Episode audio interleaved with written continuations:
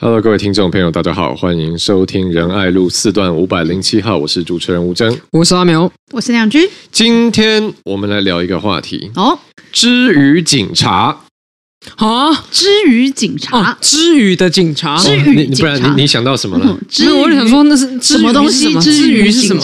哦，因为这个博大精深的普通话里面，连续三声两个的话，第一个就要变成二声，还是说很文青这样？支语什么某某某？对对对，我想说之于警察，之于警察什么黑道吗？我有疑，是不是？我们来讨论的是这个。呃，这个叫什么？China World Police。嗯，OK，, 对，好，各位听众朋友，大家知道知语是什么吗？就是这是一个网络上的名词，但基本上，呃，知语就是在讲所谓的中国用语哦，中国入侵过来台湾的用语，这可能要先定义一下，因为它大家有一个模糊空间嘛。那当然。呃，支这个支语把它拆开来就是支那用语，所以大家听得出来这是有点贬义的，因为中国人很不喜欢人家叫他们支那，啊，所以故意当然是故意叫这个支语。但基本上呢，就是说现在呃有很多中国这方面的用语嘛，那例如说这个硬碟他们会叫硬盘。啊，例如说番茄，中国叫西红柿；例如说这个马铃薯，他们叫土豆，等等等等，非常多。为什么今天要来聊这个话题呢？就因为最近刚好发生一个事情，就是我们的大家童年的回忆呢，康轩教科书，他们在他们参考书上面呢，啊，就是有这一个趣味的小漫画啊，就说，哎，这个土豆丝啊，然后那旁边有人说，哎，土豆怎么能切，怎么能切丝呢？因为在台湾这边，我们大家讲这个土豆。呃，电脑嘛，金拖刀，对，拖刀，大家会想到花生嘛？因为花生怎么切丝？然后就旁边说啊，不是不是，土豆是马铃薯的意思。那这个呢，就开始在掀起一波论战，就说哈。太夸张了！我们给下一代的小朋友的教材，怎么已经开始在教中国用语？怎么讲了？奇怪，呼叫下一代幸福联盟，互加盟，这这这什么什么好好东西不上，怎么上上车去上中国用语去了？对，你看大家这个很紧张，好，所以就开始掀起一波论战啊。那康轩后来大概可能这个也有出来道歉，但这不是我们今天要讲重点，因为我们也不是针对这个康轩啊。那今天想来跟大家啊，也来跟这个亮君阿苗聊的，其实知语这个话题，就知语到底有没有问题？知语好不好呢？因为这其实在网络上是一个历久不衰的这个站点。那当然。一部分的人就会觉得说，哎，这个支语不好哦。台湾这边我们有我们的用法嘛？例如说，我们讲以前叫品质嘛，现在说什么都质量，质量。哎，这个这茶这个红茶质量不错，这质量挺好的。对，那很多 很多现在就觉得，哎，这个怎么我们明明也有一个我们说法，现在换成这个中国方面的说法。那也有人觉得说，哎，语言本来就是习惯嘛，对不对？习惯成自然嘛，对不对？那这个外来语有什么？每个国家都有外来语啊。那像。这个，例如说什么好，就是说接地气，这也是支语啊。现在大家不用的很开心吗？或者是什么什么达人，这是日语啊。那我们现在也不用很开心。有人觉得这个不要大惊小怪啊，不要凡事都抗中保台，那小题大做啊。也有人这样觉得。所以那当然，刚刚前面一开始讲到支语警察，这是另外一个事情，就是支语警察就是特别来形容，在网络上有人会去。纠正别人说：“哎，你不要讲支语啊，例如说，你不要讲质量，你讲品质哈，你不要讲，不要讲这什么 U 盘，我们讲 USB 嘛，对不对？U U 盘，对 U 盘，对。那那有人就特别不喜欢，觉得你很烦哎，没事，我爱讲什么我的自由，你管那么多干嘛？然后就给这个爱讲啥讲啥，没错，管什么管？哎，对啊，别别别管那么多行吧？啊，不用管那么多吧？两个讲好顺，对对。那这这样的话呢，就对，所以不喜欢别人纠正他支语的人，就特别给这些。”呃，纠正别人支语的起个名叫治愈警察，就是你很烦的，就是你又不是警察，还来开单，有没有搞错？好，所以这个是我们今天要来讨论题目。先先来问这个一样受到我们中华文化这个博大精深的熏陶，最近又非常喜欢看《让子弹飞》，我们的。呃，这个女神哈，亮君译作，请问为什么？为什么会？上次不是还在看什么 sex 什么什么东西？现在又熏陶，为什么会变成这样？啊，你不是你不是很喜欢看《让子弹飞》吗？那我也才刚看。翻译翻译，什么叫惊喜？翻译翻译，什么叫？你 你不演完吗？啊，我想说这这样我就要讲脏话了。啊，对，怎么怎么看这个？你觉得讲之语有没有问题？讲之语有没有道德上的问题？哈，讲之语有没有什么道德上的问题？哦，其实我我我自己会尽量避免使用使用就是中国用词，因为有时候其实其实像刚刚吴峥讲啊，什么接地气啊，或什么的，其实其实大家也是会蛮常用的。但是就是有些时候会，譬如说刚刚讲说品质跟质量这种东西，就也就是说在质量、呃、对，在台湾的使 用，光嗯啊，激光，就镭射，镭射，激光，激光，嗯。你要去激光你的眼睛吗？酸酸奶，酸奶，嗯，酸奶就是 yogurt。哦，好，好，我跟我跟知宇真的是比较不熟，对，但但是就是。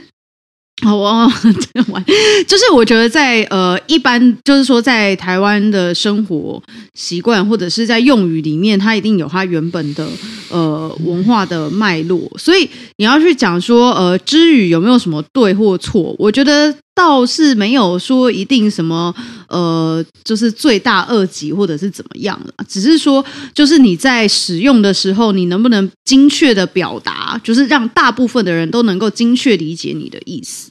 就是因为像呃，譬如说刚刚讲的品质跟质量，质量它它其实在中国里面它包含非常多。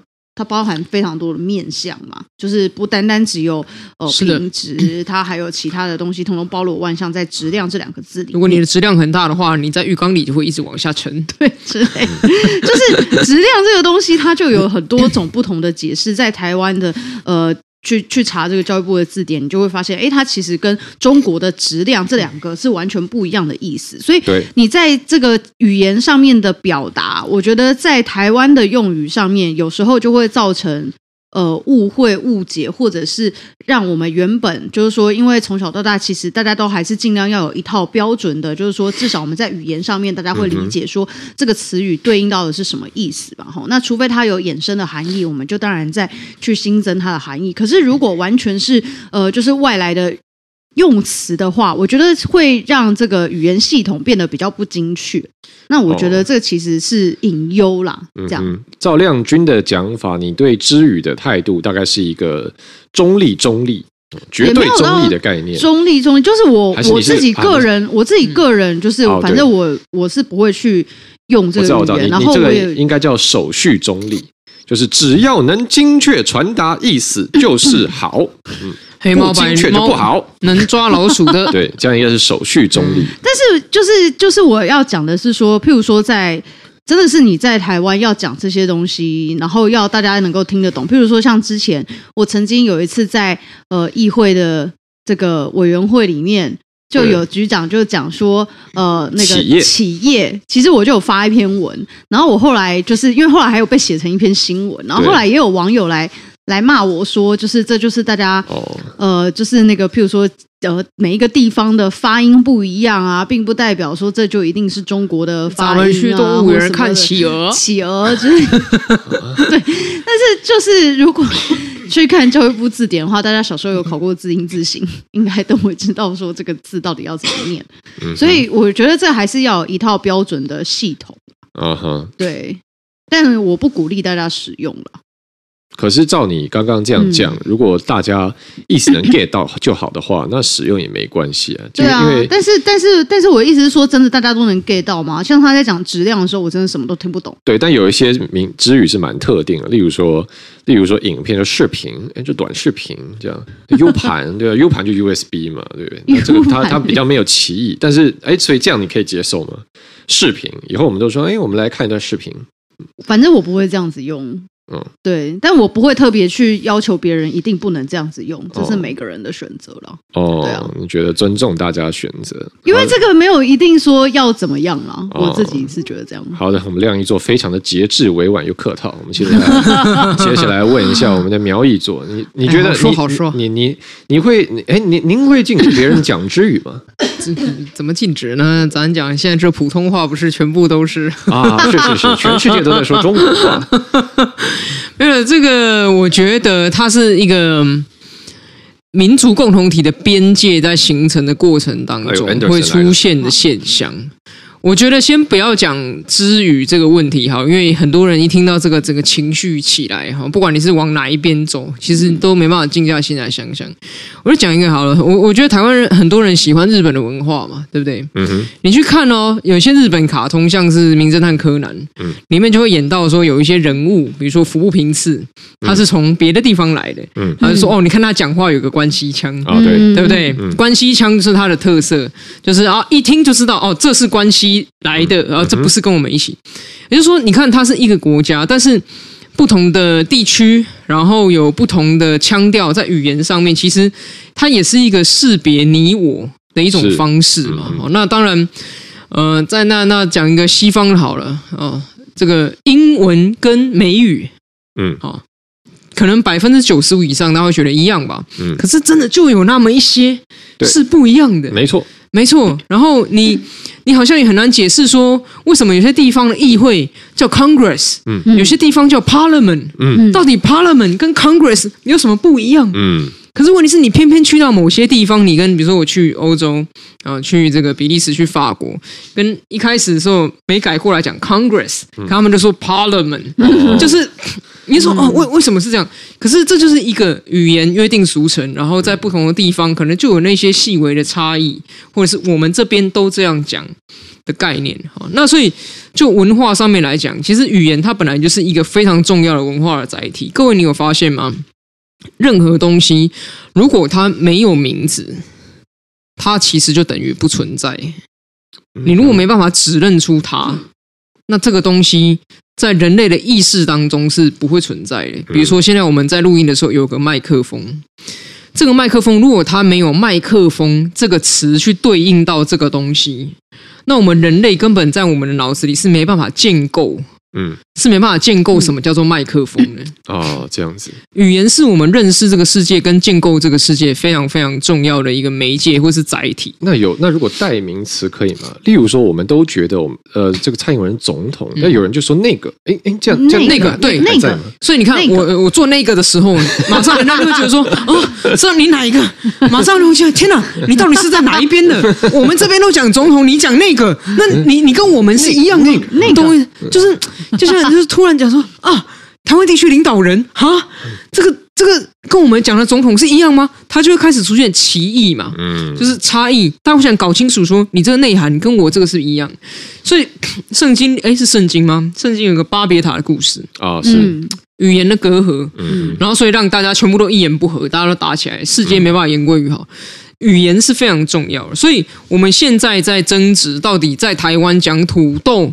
是马铃薯还是偷刀花生庆记？就是在争执这个，它并不只是表面你觉得看到好像啊很无聊，反正听得懂就好了，什么之类，并不是如此而已。更重要的是，我们在区辨到底我们的这个语言的疆界在哪里，然后我们在区辨谁是属于我们。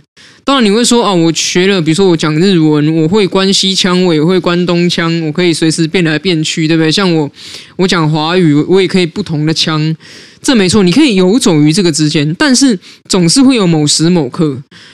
你自己或者是你的听众会需要确认我们是不是同一群，还是我们不是同一群？嗯，那这最常需要确认的时刻就会发生在现在当代的台湾人跟中国人之间，因为中国人总是会硬要说我们就是同一群，而台湾人在蛮多时候会说我不想跟中国人同一群，所以出国的时候人家问你说你是哪里来，你会说 I'm from Taiwan，你不会说 I'm from China。那人家硬要说你是 from China，人家硬要说你是 Chinese，你还会说 No No No，I'm from Taiwan。哦，那所以在这个语言上面来讲，我觉得就是它是一个呈现在表象的，但是是深层的族群群体认。不要讲族群好了，有些人不喜欢那个字，我换一下，就是深层的群体认同。的一个载体跟深层的群体认同的一个特征，所以这件事情并没有这么单纯。那当然，回归到生活上，我觉得比较重要的是，任何的认同都没办法透过强迫灌输而达成。嗯哼，就是除非你要像学中国一样，把新疆人关进集中营，然后对他们实施洗脑教育，否则的话，认同呈现在语言上面，它其实也没办法是透过强迫而得到的。它必须是在生活当中切实有交流、切实有往来的时候，你才会真的融入这个群体所使用的语言。嗯哼，所以那种什么土不土豆，其实你走到全联去看啊，爱插味土豆面筋里面有装马铃薯吗？嗯哼，就是这个是一个很简单的答案嘛。好，那只是反映在很多各种不同，像是我知道现在很多行销圈的朋友已经不再讲营运了，会讲运营啊，对对。那这是来自于他长期的去阅读。这个中国所写的一些中文的资料，久而久之，他也是用了这样子的语言，就像一个英国人长期读美国的文学，他也会开始使用美国的语言一样。这或许是一个很自然，但是也千万不要把提出这个问题的人当做是小题大做，因为语言真的是文化非常重要的载体，而它关乎到我们共同体的边界的问题。嗯哼，我自己对之语这个态度，其实我觉得我会比较。呃，直接的说，其实如果大家有意识到这个问题的话，其实我也自己也会鼓励大家，就是说有意识到说台湾用语跟中国用语不一样，然后我们呃有时候可能多少会被习惯影响，但如果没有察觉的话，就不要去使用直语。嗯、这个原因，其实我觉得我的理由跟阿苗差不多。先讲回来，我对中国用语其实没有到百分之百排斥，因为我觉得。就其实中国文化有时候也也是确实有他们的一些意思啊，特别是说中国，我觉得他们中国人对文字的使用习惯，我觉得跟台湾很不一样。就台湾通常会使用更多的呃文字或单字来表达一件事情，但中国我觉得他们在使用中文上会比较尖锐、比较直接，所以其实也有他们的趣味。那所以如果有一些之语是台湾这边不存在，我们没有这样的用法，然后大家来用。哦，或者说，哎，你觉得就是没有这个本来，例如说，好，比如说丢包甩锅，好了，可能我们没有一个很简洁两个字就把这样的行为形容完的。哦，我们可能以前说，哎，你你你被谁，你要你等于是你要背黑锅了，但是可能没有很直接说，哎，这个人把他责任丢给你，然后说丢包啊甩锅，好，这样一个很很明确、很简单的词出来，我觉得，哎，那也可以，无无不可。但是我自己很比较感冒，就是说。我们明明有一模一样的字汇，但是被代换了。例如说，影片换成视频，对；例如说，这个品质换成质量，对。像刚刚讲的，例如说，好，番茄、西红柿等等等等。因为对我来说，那会是一个，就像阿苗讲的，我们自己原生的记忆、我们的习惯被洗掉。那我觉得这其实是一件，呃，值得大家应该要关注的事情。虽然呃，我知道也会有人说，语言就是一个使用习惯啊，其实只要能表达、能信达雅都好。但是真的是这样吗？你看台湾整个历史上，任何的外来政权，他进入台湾，他要来统治，他都会从语言开始洗，对不对？日本皇民化的运动的时候，他也说台湾人要学日文。那这个呃，国民政府来台湾的时候，他也开始说不可以讲台语，大家都开始讲华语，他也从语言开始抓嘛。那甚至我们看到中国现在新疆他们做这个呃集中的教育营，他也是里面叫这些新疆人不准讲他们自己的母语，全部要开始讲普通话。为什么？因为语言就是刚刚苗博要讲的，语言是一个文化最基本的载体嘛，它要抹杀你的独立意识，它要抹杀你的独特性，它就先从你的语言下手。那既然我们台湾都要觉得自己我们有很好的文化，我们有自己呃我们很喜喜欢我们本来生活的方式跟样态的话，那这个东西当然不要。不要好像呃，可能他今天有点像哦、呃，水土被流失，然后我们还觉得没关系一样。我觉得这是一个值得我们去关注的状况了。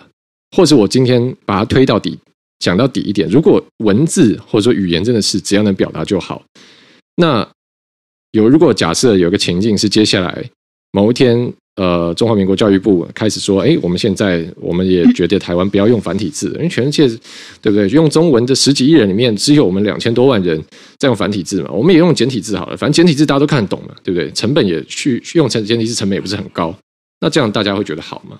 其实我觉得大家感受应该还是会觉得，哎，我们用我们的繁体字，用我们正体字很好，我们干嘛要去改成简体字，对不对？我觉得就是一种。也不会言，这就是一种很直接民族情感的连接了。所以这个事情上，我的态度还是比较直接的。哦，好像我们三个的立场蛮一致。这样，二郎六老郎，没有。我觉得，我觉得我之前曾经遇过几次，就是我在写东西的时候，嗯，然后用了一些词，结果就会有人跑来纠正我说：“你这是中国用语。”嗯，然后我就会觉得有点错，我说：“没有，我小时候是用这个。”然后只是我小时候是用这个，然后只是因为时代的变迁，所以后来比我们年轻，比如说二十几岁的人的讲法变了。所以我我这个其实是好吧，你要讲老人用语，但是因为你没听过，所以你会觉得说，哦，这是不是就是被中国渗透所影响过来？因为中国也这样讲，但实际上这就只是一个老人用语。嗯，所以我觉得我还还是回归到，真的是认同不能用强迫的，语言的认同也是一样，就是它还是要能够有呃自然而然的形成的认同，那才是真正坚定的认同。嗯嗯，好，嗯，那我们现在。呃，这个之余的部分大概是这样了。那如果大家有不同的意见，也欢迎跟我们交流，因为我们毕竟我们三个对这题的看法都还蛮一致的。如果大家觉得，哎、嗯，其实有一个别的觉得别的角度、别的面向很好的话，也欢迎跟我们分享。那接下来我们上一周录节目的时候，其实有聊到说，哎，我们这一集要来聊一下台湾的这个交通规划。不过这算是一个很大题目了，但确实交通议题过去算是一直算是一个比较小众的，因为包括说，呃，可能机车族的权益啦，好，然后交通整个动力规划，呃，那过去可能在网络上大家会觉得，哎，就是有一部分的这个所谓交，呃，可能交通仔啊、路权仔啊，他们就是很关注。但是确实这个话题现在在台湾是越来越多人注意到了，因为包括呃 CNN 报道台湾是行人地狱啦，那日本媒体也有说，哎，台湾的这个行人空间很不友善啦，哦，等等，所以。现在越来越多人回头过来看，说台湾的交通规划，我们很习惯的这样的方式，真的是正确的吗？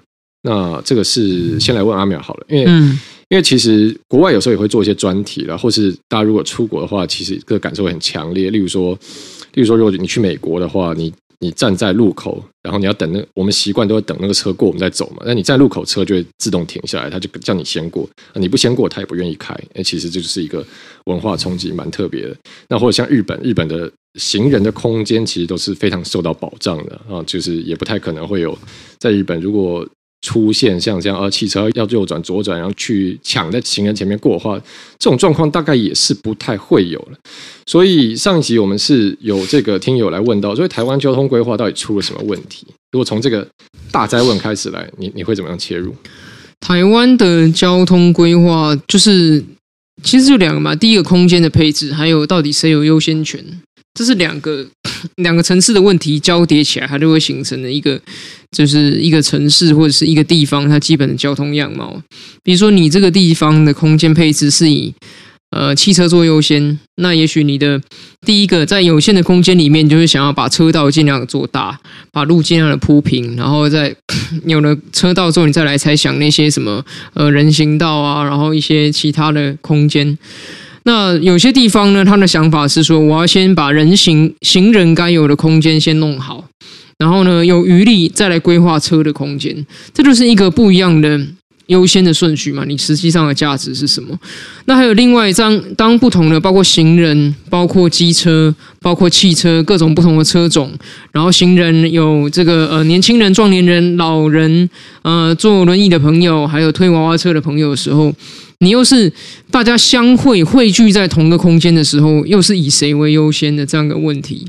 那以谁为优先？很多人就说啊，那就用法律来规定啊，对不对？法律规定是最直接的嘛。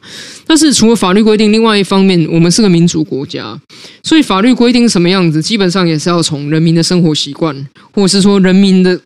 法感情、人民的共识来看，说好，那现在我们的法律要怎么走？或者是纵使法律是这样规定，但实际上发生的时候，实际上发生的时候，大家是怎么看？我举个例子，就是比如说在嗯人行道上，一个人在走路，那如果从法律上来看的话，这个行人的路权是优先于骑在人行道上的脚踏车的。可是你即便是在台北市，你都会常常遇到在人行道上行人跟脚踏车争道。的问题，那甚至是走走在骑楼里面，骑楼它这个是介于私人的空间，但又是一个开放的给公众通行的状态。嗯。那到这个骑楼的有的私有的这个私地主，他的权利跟公众通行的权利之间，到底孰先孰后？所以。交通规划这个东西，你说来简单，像我们议员办会勘，有的时候我们会勘办完了之后，这一小段的路段就可以按照我们的会勘结论来执行。但是说简单也不简单，因为它牵涉到整个的社会的共识、我们的文化价值观、我们的这个。因为现在我觉得有蛮多人的态度是，当我走在路上的时候，我是行人最大；当我骑机车上的时候，我觉得机车。的权益最被重视。当我开车的时候，对，当我开车的时候，我觉得大家都要让车。哦，这个路权自助餐，就是大家会习惯用自己现在的状态是什么来判断。哦，那所以谁应该最优先？但实际上回归到公共政策的这个考量里面来，其实我们每一个人当然都会是行人，那每一个人也有可能会是骑机车或是开车的人。更重要的是，不管你会不会去骑车或开车，或者是你会不会去当行人，所有人就是在这个有限的空间里面汇聚在一起。那所以所谓的公共政策是一个秩序的安排者，一个空间的配置者。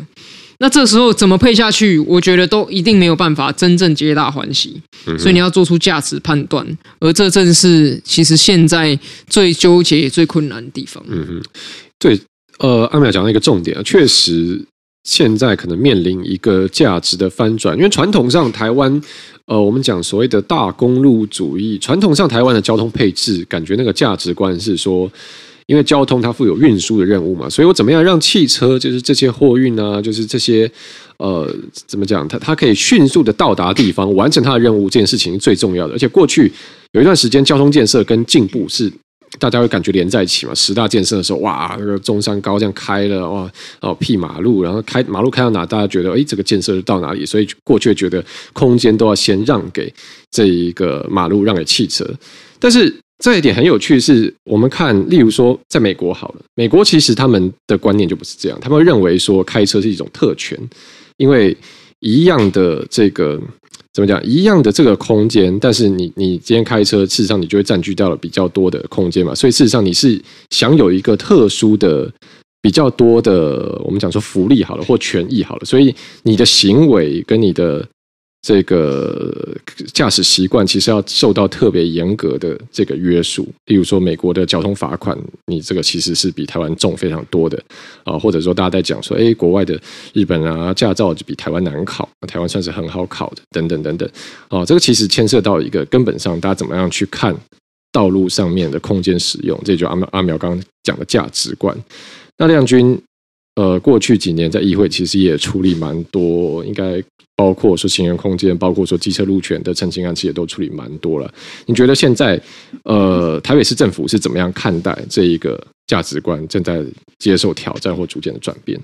嗯，我觉得台北市政府这几年算是呃，对于就是这些呃路权的开放啊，然后或者是行人空间的重新分配跟规划，其实是我我认为还是有蛮大的进展，当然也还有很。很大的进步空间呐、那蛮大的进展是说，呃，大家知道，就是过去，呃，这个大家对于机车到底能不能行驶忠孝西路这件事情有非常大的讨论。那其实，呃。台湾的机车路权被限制，第一条就是在台北市的忠孝西路，其实就是从这个地方开始的。嗯、那呃，台北市确实也在呃去年开始做了试办哦，在这个呃离峰的时刻，能够让机车来行驶。那我觉得这个是在过去交通单位比较呃保守的这个呃风气，其实是。根本不可能达成像现在这样子的一个状况，因为我觉得以前过去的政府都希望说尽量。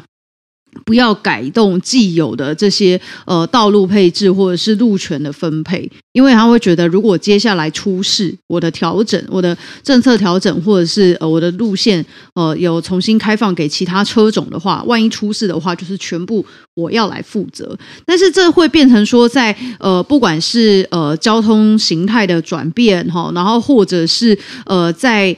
这个每一个特定的小的区域里面，它可能因为建设，或者是因为呃这个居住的人变多之后，其实那边的交通状况也会跟过去一开始设计的时候的那些呃道路状况会完全不一样。所以呃交通的这个呃呃不管是道路也好哈，或者是这些设计也好，其实也并不是说一成不变，然后也并不是说这样的设计就有办法永远符合呃这个地方的需求。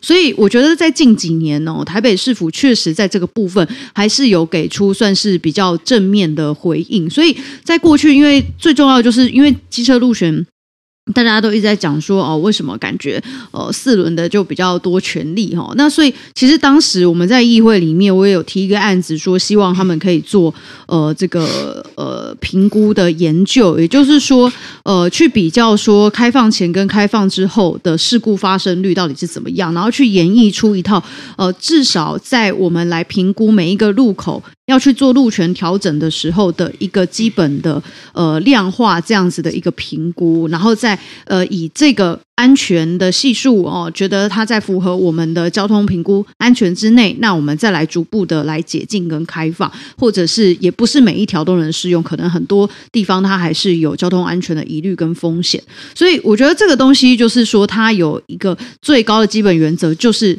大家要安全，不管你是行人，然后你是机车，你是汽车，你是客运，那其实最重要的，真的就是安全问题。那所以以安全至上的这个部分来考量的话，怎么样的呃安排，到底是呃车流哦，还是说车种，或者是说依据每一个路口个案来去讨论？这其实就是要有一个既定的以安全放在最前面的框架来去做讨论。所以我觉得在这几年下来，市府至少在当时我们所提出，呃，提出他们演绎的这一套 SOP，我觉得至少在这近几年下来，都还算执行的，呃，至少在这个呃成效上面，我觉得还算是蛮有正面的回馈的。嗯哼，嗯，好，顺便跟大家补充一个我觉得有趣的小知识了。虽然现在我们看到说台北市的交通这样，但其实。更久以前也不是长这样的，就是大家如果现在看到一些日治时期的那时候留下来老照片的话，会发现那时候台北市的街道其实蛮宽敞的，不管是车或者是人都有很很大的行驶的空间。那为什么会变成这样？其实是因为国民政府来台湾以后。那其实坦白讲，都突然多了很多人，然后有很多的非常多的公家部门、政府单位要进驻，所以其实那时候国民政府把台北市很多的道路怎么讲，就是等于可能，例如说本来有八线道，它就左右两边各砍一道，变六线道、四线道之类的，然后就把两边盖房子、新的空间盖出来。所以，对啊，很多时候有时候我们觉得，哎，本来就这样的事情，其实未必真的自古以来就是这样。好，那今天的内容其实差不多，但我有前年在网络上看到一个贴文，我也觉得蛮蛮有趣的，想要来跟什么贴文，这才是吴真真的想讨论的题目。前面在那边讲那么久，来，赶快赶快，好，来，对，我们觉得，我觉得我们节目要秉持多元的面向，多元都聊很正经的话题，对不对？我们今天也要聊一点，呃，这个对多元的面向。好，啊，这个是我在网络上看到，好，这则贴文关于婚前性行为，哈，所以这个也是一个。历久不衰的话题。好，我先来看，我是看到有一个人他投稿到一个呃叫妈妈 club 的的的粉专，好，然后他他就读者来信，OK，我再念给大家听。Sorry，我不接受婚前性行为。我谈过三个男朋友，而这句话也成功让我分手了三次。可能是家庭的影响吧，我本身就是一个思想比较保守的女生，加上中学上到性教育课时，老师也是一直跟我们说要好好保护自己，所以即使这件事在大多数人眼里是再正常、平常不过的事，我也都还是坚持拒绝婚前性行为。每次在步入一段全新的感情前，我都会先跟对方强调这件事，因为我知道不是每个人都能接受这个条件。而我的三个前男友也都表示他们不介意，没关系，不是因为这个才想和我在一起的。可是，当在一起几个月或一年后，每当出去旅行或独处的时候，他们都表明想要更进一步的发展，但我也没有被爱情冲昏了脑袋，当下就拒绝他们的请求。庆幸的是，他们都没有强迫我，但是事后不久就会向我提出分手，理由是个性不合。我有时候会想，是我太保守了吗？是不是我答应了他们的请求，我们就能一直走下去？也因为这样，我没有勇气再开始一段新的感情，好像每次都会一样的结果。我的坚持很可笑吗？为什么想要谈一场简单的恋爱那么难？好，读者来稿。嗯，对，我不知道哇，我看，对，我不知道，我觉得大家呃看完这一篇或听完这篇文章，不知道各自的想法跟感受是什么。所以，好，我最直接来问好了，就是这是一个价值观之嘛，跟交通一样，好，就是有人觉得。哦，婚要婚前守贞，婚前性行为 bad，有人觉得没关系啊，就是这哪有什么不好？请问亮君怎么看？我我怎么看？我我没有觉得不好啊。哦、你觉得很好吗？就是 我觉得很好，好，好，还要更好。快乐的时候安全至上，婚跟交通行为一样，任何时候。都要安全，都要安全，哦跟交通不安全不行。哦。我觉得这个就是刚刚因为刚刚吴真念的这个，就是我觉得这跟我们之前常常在讲说什么呃，有的人呃喜欢 AA 制，有的人不喜欢或什么的，然后有的人觉得很婚前不能有性行为，有的人觉得没差。我觉得这个就是呃，那你就去找一个可以接受接受你这样子观点的的人。其实这对，就是其实这没有说一定谁对谁错，因为这也没有什么任何任何法律上的依据。就是我有一个最重要的，就是性行为这件事情一定是不能强迫的嘛，否则你就会变成性侵嘛。那另外一件事情就是说，刚刚这个呃这个发文者他讲到说，哦，在上这个健康教育课的时候，老师都说女生要保护自己，对，保护自己有有不是代表说你不能。让对方进来，就是说你还有很多别的方式也可以保护。那可以让对方出来。进来之后，哎哎就是你要、哎你要有好的安全措施嘛，哎对不对？你要越来越稳了。你要要不然你就带叫对方带套，还是你要怎么样？哦就是对，就是反正就是安全，安全至上嘛。那不是说，是是，所以这个是保护自己啊，没有错啊。但我们不要这么手续善良，我们讲这个绝对 PC 的，不，我们不要这么后退，我们 深我们介深入一点这个话题。好好，就是说，不，当然安全好，没有人说我们要不安全啊，那你要讲什么？不，那就是说，因为这个女生这个这个这一位女性，她显然是很苦恼，嗯就是说，哎，这个是不是造因为这个原因造成一些感情的挫折？那我们现在呃，这个隔空抓药，好，这样子远观的来看她这个状况。如果是你的话，你会如果他是你朋友好了，你会建议他改变他的观念吗？还是说我也觉得你是对的这样？哦，我我觉得这个，呃，我不太会特别去改改变或扭转。可是这就是他的困扰嘛，他因为他自己最后也问，是不是因为这样子，呃如果他不要坚持这个点的话，是不是就能继续下去？这是他现在的困扰嘛？嗯，对，但是但是我觉得是这样，就是说，如果今天就是你的伴侣，就是他是呃真的想要跟你一起走的长远，其实他也要就是包容你所有的面相嘛。只如果你们真的最后结婚了，那当然就如果这个女生的定义是婚前不能有性行为，那婚后可以有性行为。嗯，所以我的意思说，如果他的伴侣就是也理解到这件事情，然后除了性之外的东西，然后他都觉得这个女生都有呃符合他就是对于呃人生伴侣的这些期待，然后两方也都觉得合得来的话，那我觉得这个东西并不一定真的有办法造成彼此之间反理嘛。那如果真的说这个男生对于这件事性这件事，他觉得还是一个呃过不去的坎，那可能也就只能先这样子啦。嗯哼，对啊。好的，两句还是相当的客气。我们来问，刚刚已经 整个车开下很客气啊车开下去的阿开了吗？对，已经开了。你刚 真的不都出来了？这样就是因为梁俊说不要进来，不是，我说你要进来，要进来之前要先带套。哦，是是是是是。哦 那怎怎么看我们这一位朋友的困扰？我觉得其实以以我自己来说好了，就是说如果不能婚前性行为的话，那我们就惨了。在不久之前，我甚至还不能结婚，对不对？哦那就永远都 终身守贞，所以对于哇，不能婚前，就是你知道婚前性行为这个议题，长期在网络上真的是很多的青少年、青少女们，嗯就是会讨论这个烦恼嘛。然后有时候我真的也是觉得说。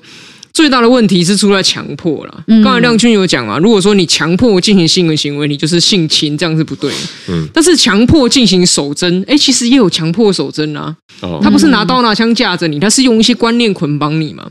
那像我以前年轻的时候，有在一些网络论坛上面看过，就是会有一些族群，因为他自己个人的价值观的原因。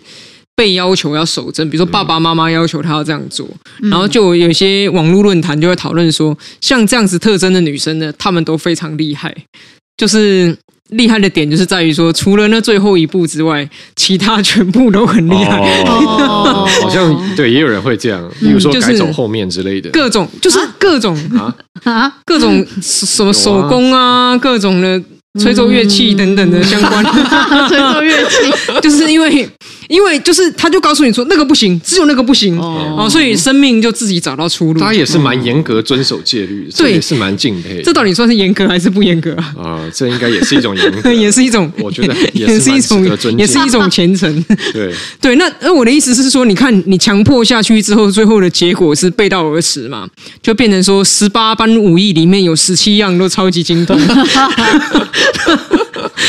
第所以第十八样各位各位听友，强迫不好，强迫人家做爱不好，强迫人家不能做爱，其实也不好。好，这个我觉得这个是在我们教育当中真的要去注意的，因为你强迫的话，最后百分之九十九点九都是事与愿违。那至于这位这个写信的朋友呢，如果他是我的朋友，我想我会很有信心的告诉他说，不要担心，因为真的也很多人喜欢像你这样子的女生。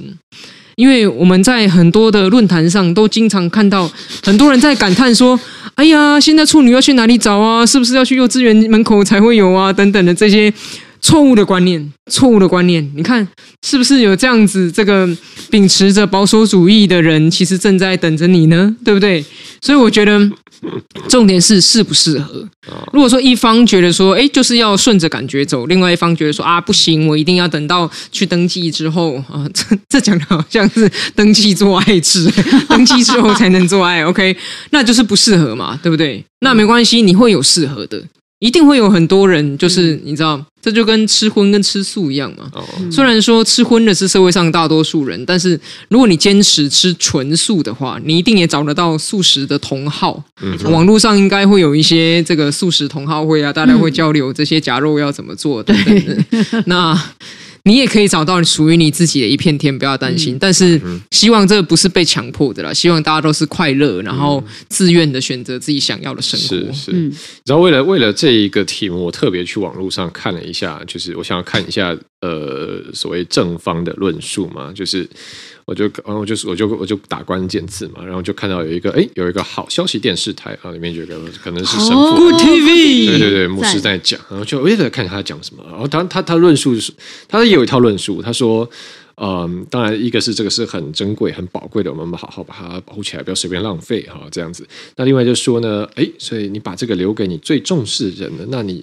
你人生中体验到这个性爱的欢愉的时候，就是跟你最珍贵的伴侣、最重视的人建立这个连结，你们非常亲密的合而为一啊，所以你之后就不会想去外面搞东搞西了，因为你已经好像有这个民科啊，就是 啊，就是小小小小鸡小鸭刚出来，就看到这个人。破壳小鸡，对对，没错，好，所以你就锁定这个人，性爱的破壳小鸡，这样你们之后就会互相彼此很忠诚，就不会乱搞，不是人家是这个意思嘛就？Makes no sense，就是说已经建立这个连结，我我今天。要爽就找这个人，好，所以就不会想要去外面。但是要前提是要真的有爽。对啊，嗯，好，反正这个是不，这是正方的论述，我特别想要去研究一下哈。对，对，但是而且这个，这个他如果讲这个说给最重要的人，如果他是就是你刚刚讲这个，应该是反对，就是牧师觉得希望大家不要做婚前性行为嘛。对啊，那那如果就是婚后之后发生了性行为，然后觉得很不快乐。哦，你不可能不快乐，你无从比较，因为因为不不是啊，就是有可能他根本就是不知道嘛。反正我一直说，就 maybe 就真的不快乐啊。眼睛睁开就是妈妈破壳小鸡啊，说啊，这是我这这这辈子第一个，哦，就是他了这样子。哦，所以就是嗯，嗯好，但是就很吃心灵的力量。对啊，嗯，因为就他因为他也不知道说是怎么样才。而且这急需配套措施哎，嗯哼，因为现在的各种关于性的资讯非常的发达，嗯，就是其实你的破壳小鸡可能是早在小学时代就就发生了视觉上的破壳小鸡，所以所以这个理论很容易有漏洞。我不知道，我不知道听听我们节目的这个听友们年龄都在哪。我之前看后台好像有一些算比较年轻。对，我重点是我们这个不是要教坏小朋友啊，不是。对，但是但是讲到婚前性行为这个，哎，好了，直接讲一点，我我是觉得没有必要去坚持说我一定要结婚以后才会才才可以怎样怎样，就是。知道有因为 那你怎么跟你的神对话这件事情？对啊，啊，我就觉得神没有要求我们这个、啊，就是、啊这个是这个是从根解决这个问题。这个是教会，这个是教会，呃，大家有一些看法嘛，我们尊重他们的看法。是的，是的，对，因为所以你觉得教会看法不是神？不是上帝要我们这个要爱世人嘛，然后要那个行公义、好怜悯，对不对？就是重点是你要善良，帮助别人，那就是好了。我觉得，所以你认为你在帮助别人？呃，也没有那么高尚了。我觉得没有做什么不对的事，没有害人呢、啊。可我我真的觉得这好像真的有点自助餐，就是关于教呃某种宗教的教义叫我不能这样，这有点自助餐。因为如果说回归到最严格的就是基本教义派原教旨主义的话，是任何跟享乐纯跟享乐而与生殖无关的性都是 lost 都是、哦、都是纵欲，都是罪，就是就是七宗罪的一种，就里面有 lost，所以。什么叫做单纯享乐而与生殖无关的？就是只要不会怀孕的都是不好的。嗯哼，也包括就是你个人，比如说现在有些人喜欢看一些情色的影片，然后呃自己满足自己，这也是不好，打叉。是的，是的。然后呢，如果说你跟你的伴侣呢戴了保险套进行性行为，这也是不好的，打叉。没错，不自然。对，不自然。你会，你根本就不是为了要生下下一代啊，你是为了享乐啊，这就打叉的。然后这种就是。你的生活真的会变得很简单呢。哦，对，但是我觉得我们也尊重原教旨主义看法。但其实如果你真的要照原教旨主义的话，你是必须要圆到这个程度的。不，你会有非常多事情，因为例如说基督，例如说圣基督徒其实不能吃血，不能动吃动物的，或者只能血，所以你其实，在台湾你不能吃猪血糕。不能吃米血，猪血汤不能喝。是，那或者说你你身上不可以穿呃用混合材质的衣服。没错，不能用两种材质以上啊来来。那干，我现在随便一个衣服里面都 啊又又麻又棉又又这个聚酯纤维的，对不对？那我就觉得我们重点还是要存好心做好事哈，当一个善良的人，对不对？没错。其他这些枝微末节呢，我们呃我们抓大放小，深呼吸啊，面对它，解决它。对，但我刚刚想要讲的重点是说，不，我觉得。我我我好，我很坦白了，我很直接。我觉得性还是两呃两个人的亲密关系里面很重要的一环。那你没有去呃没有去接触的，或是没有先两个人磨合看看的话，你怎么知道适不适合或开不开心，好不好？对，那就是我觉得不会因为说你这个人哎之前有跟别人。有过亲密关系，然后好像你现在就贬值了。你好像哎，什么汽车一落地啊，一落地以后就开始打折。我觉得没有，没有这种事情。我们人，大大家都非常的有价值，非常的高贵。哦，你的这个价值非常的好，完得到，你值得得到百分之百的这个尊重以及敬爱，所以不用怕。嗯，我觉得没有这问题的，但是你千万不要觉得是因为没有性行为所以才被分手的。对，因为有发生婚前性行为的交往，其实很多也都是分手，分手。对，先说是真的是适不适合的问题啦。对，嗯，对。如果大家有关于这个开车方面的疑问，也欢迎这个来讯跟我们交流交流。无证驾训班是你最好的选择。不敢，不敢，不敢。一起，大家一起交流交流。好的，那其实时间差不多到尾声了。我们今天呢也有一些听众的留言。好，我们今天特别大家都指名要亮君，我们来 Q 一下。哦、为什么？好，就是为什么？为什么就是这样啊？哦，那我来好。呃，访客说回去听 EP 十四，水平层天平层，俄罗斯侵略乌克兰，亮君对今日乌克兰，明日台湾的看法很触动我。谢谢亮君带来的能量。亮君平常傻萌的哈，嗯，超可爱。听越多集越能感受到亮女神的魅力。哈哈，不是之前就有想说哈，哈真的很讨人厌吗？可是我超爱蛤的。嗯，好，嗯，对，而且现在发现蛤是台湾原生种，哈对，所以蛤蛤很台湾味。好，然后啊，这个访客留言叫亮君是女神无误。中山区滨江市场周遭红线交叉路口十公尺内公车站牌已经变成部分车主固定停车格。龙江路向内硬式双线道违停，变成单线双向道啊！说太多了，支持交通专题。嗯、好，我来，我来，我来看一下，你这个再再解释给我。好的，马上接下澄清。好的，访客说，感谢有这个节目的存在，让大家可以更多认识阿苗、吴镇宇、亮君。年轻的政治工作者所解读的新闻时事，总是特别能带来共鸣感。这阵子有点热门的话题，好像是立委初选民调，三位有支持的对象吗？理由是什么？也想听听你们怎么看待行人地狱 VS 转弯车辆地狱，会有解决之道吗？谢谢，以上可回可不回，重点是最大心愿还是想听到亮君唱歌。为什么会突然然后亮，然后访客亮君主题曲是哪首？留言亮君唱歌好好听，想听亮君唱歌主题曲。为什么会？我上次有我我上一集有唱歌吗？你可能唱歌的画面不知道被转到哪里。大家已经纷纷涌入要敲碗亮君唱歌了。好，请问亮君要宠粉吗？哦，你说今天要不要来唱一首吗？对啊哦我们的新宝告诉我们，现在来到五十分钟，还有十分钟可以现在我们最后唱。十分钟，我们来。什么？你要唱费玉清的晚安吗？我想说，现在是适合唱一个收尾。我们互道一声晚安，快点，你赶快啊！送走这匆匆。你知道是听到这个我会想到什么吗？我会想到最后就是去那个大卖场要结账的时候非常紧张，赶快把所有的车看不出来，你还是文山小哥。呃，这这这，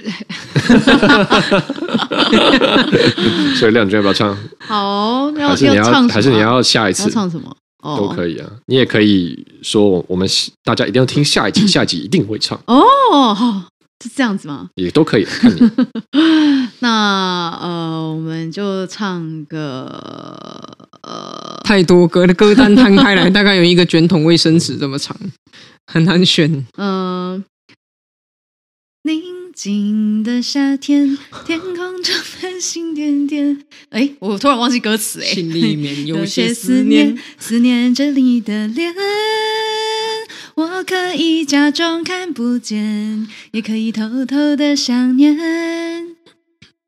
直到直到，突然忘记歌词，直到我能摸，摸到你那温暖的。哦哦哦，直到我能摸到你那温暖的脸。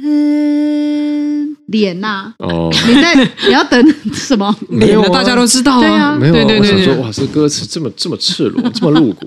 温馨温馨温馨哦温馨是温温馨馨温馨，一首温馨的歌。好的啊，这以上是今天的丰富精彩内容，以及亮女神带来的现场 自。己讲，没错，嗯，当然我们很有自信，我们这个我们出品品质保证，非常好。对我们就是要有这样的自信。没错。好，所以如果大家觉得呃今天聊的任何话题，你觉得很有兴趣，想跟我们分享，或者是有关于交通方面的问题、开车方面的问题，嗯，啊，都欢迎来讯跟我们继续交流。这里是仁爱路四段五百零七号，我是主持人吴真，我是阿苗。我是梁军，我们下期再见，拜拜。拜拜拜拜